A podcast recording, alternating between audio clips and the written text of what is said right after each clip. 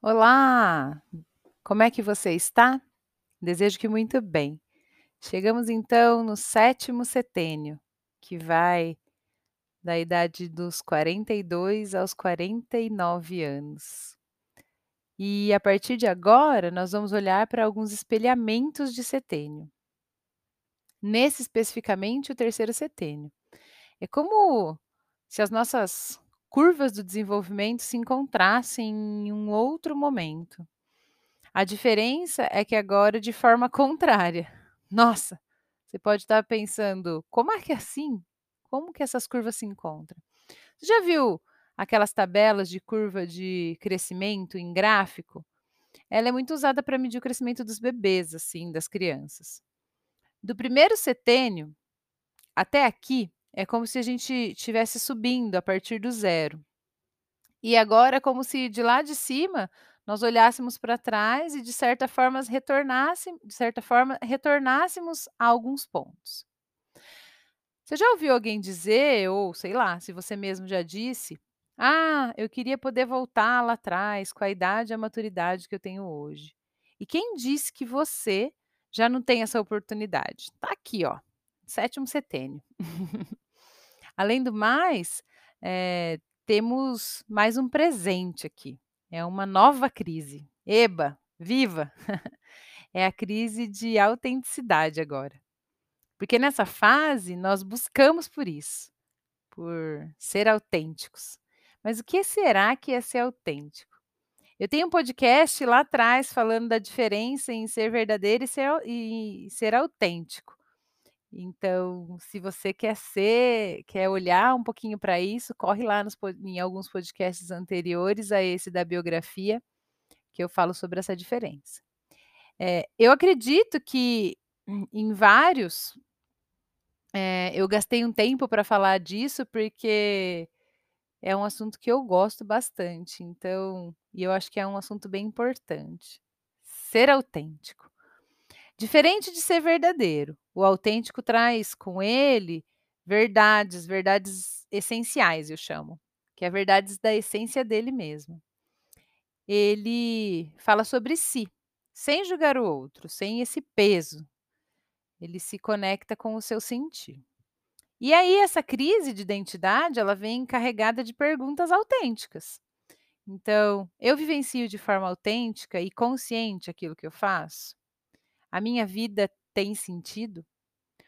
Onde ainda o adolescente que se apoiava no que é real lá atrás está aqui?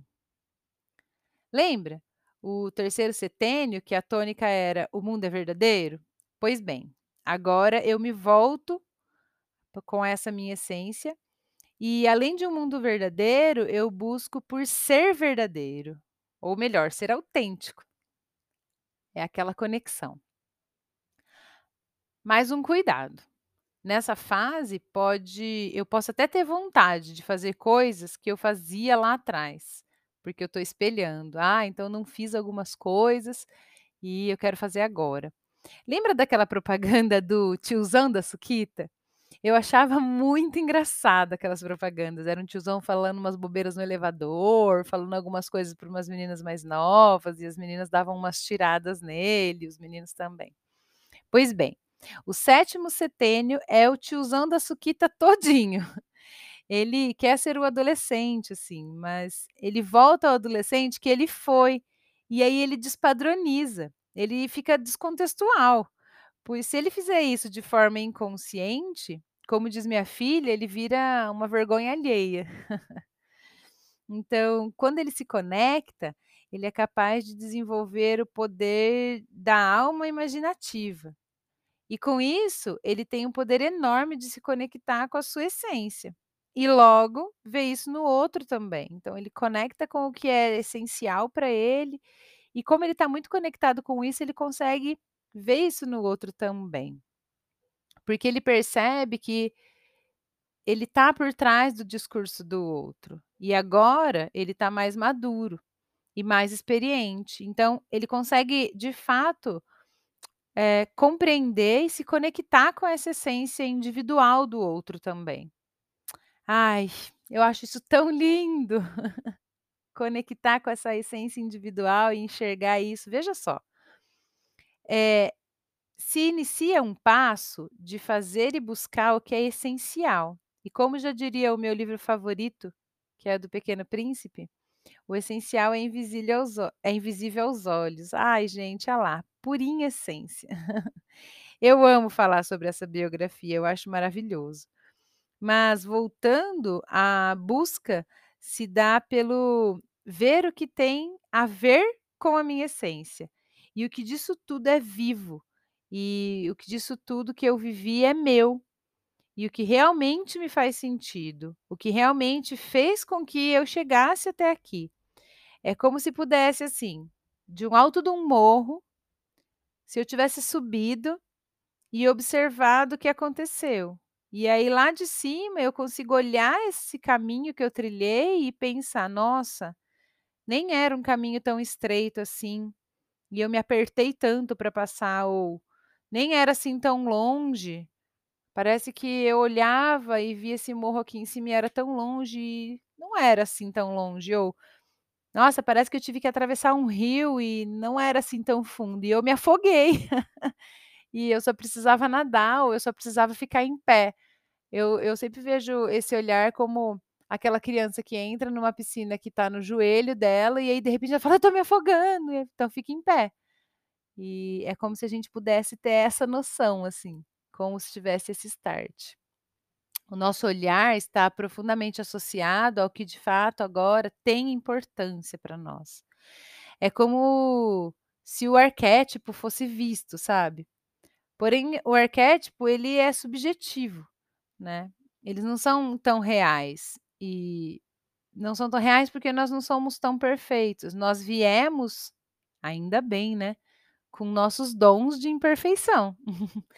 E para que a gente pudesse experimentar, experienciar a vulnerabilidade. Inclusive, para quem ainda não viu, veja, e quem já viu, né, eu acho que tem que ver de novo. Eh, tem uns TEDs e uns documentários até na Netflix, no YouTube também, você encontra, de uma estudiosa, uma cientista que chama Brené Brown. Ela estuda sobre a coragem e a vulnerabilidade. Tem os livros dela também. E são incríveis, é minha inspiração, valem muito a pena. Então, já que o arquétipo não pode ser vivo, né, ele vem para que que ele vem? Ele vem para trazer e ilustrar aquilo que não foi vivenciado, e que agora, conscientemente, pode ser vivenciado, mas não porque ele tem que ser vivenciado, mas como um desejo de alma, assim, para alcançar um um objetivo, uma fase evolutiva, e que me faça sentido, que me faça principalmente sentir. Eh, há muitas pessoas que nessa fase agora entram numa busca do sentir que não se permitiram até aqui. É como se ele experimentasse e visse o quanto é bom simplesmente ser quem é, ser o que é de verdade. É nessa fase que algumas coisas se desfazem. É, é um pouco triste, mas, por exemplo, terminam relacionamentos, assim, casamento, por exemplo. Só que a gente se penaliza pelo término de um casamento, mas a gente não consegue parar para pensar que muitas vezes esse casamento não era real. Que ele já estava desgastado, porque as pessoas que estavam envolvidas nele não tinham se permitido viver essa verdade, até então. E a hora que ela vem batendo a porta, a pessoa busca por isso, e aí infelizmente algumas coisas se desfazem. Mas elas se desfazem para que essa pessoa realmente se torne real, né, para que ele saia daquele conto de fadas que ele vivia e viva como uma pessoa real.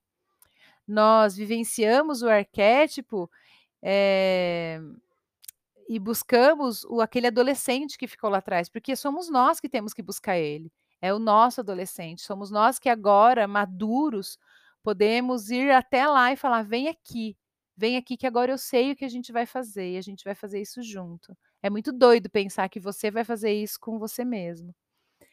E ninguém pode fazer, é você que tem que fazer. Só você sabe onde esse adolescente tá.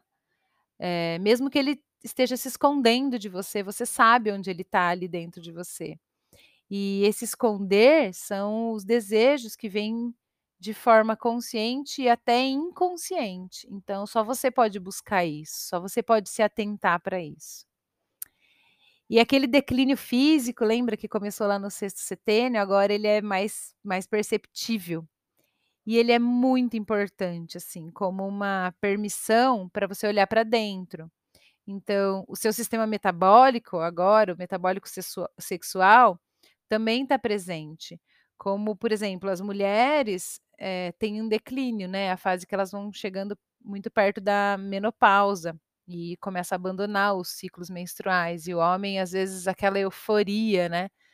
Também é abandonada agora, porque ele precisa ter um espaço. Ele percebe que tudo o que ele aplicava muita energia vai se afastando dele. Ah, porque agora é hora de dar espaço para aquele momento de olhar para dentro. E se há uma força energética assim muito grande ali implantada, que é uma grande expansão, ele precisa que trazer a contração. Se, se tem muita expansão, se tem muita energia para ser gasta ali, ele não consegue contrair. E quando ele não contrai, essa contração não se faz presente, a introspecção não acontece de forma real. E agora é um momento que ele precisa desse olhar para dentro, dessa introspecção, dessa contração. E aí, ela não acontecendo, a sabedoria também não vem. É como, ai, mas eu não sou sábio, está me chamando, né, de ignorante? Não. Mas essa sabedoria que você busca nesse setênio, ela é atingida com momentos de introspecção. Então, nós entramos numa fase de sabedoria e para que ela venha e venha trazer a sua contribuição, nós precisamos no olhar, nos olhar. E muitas vezes esse processo dói. Dói muito olhar e perceber certas coisas, né, que nós não estávamos percebendo.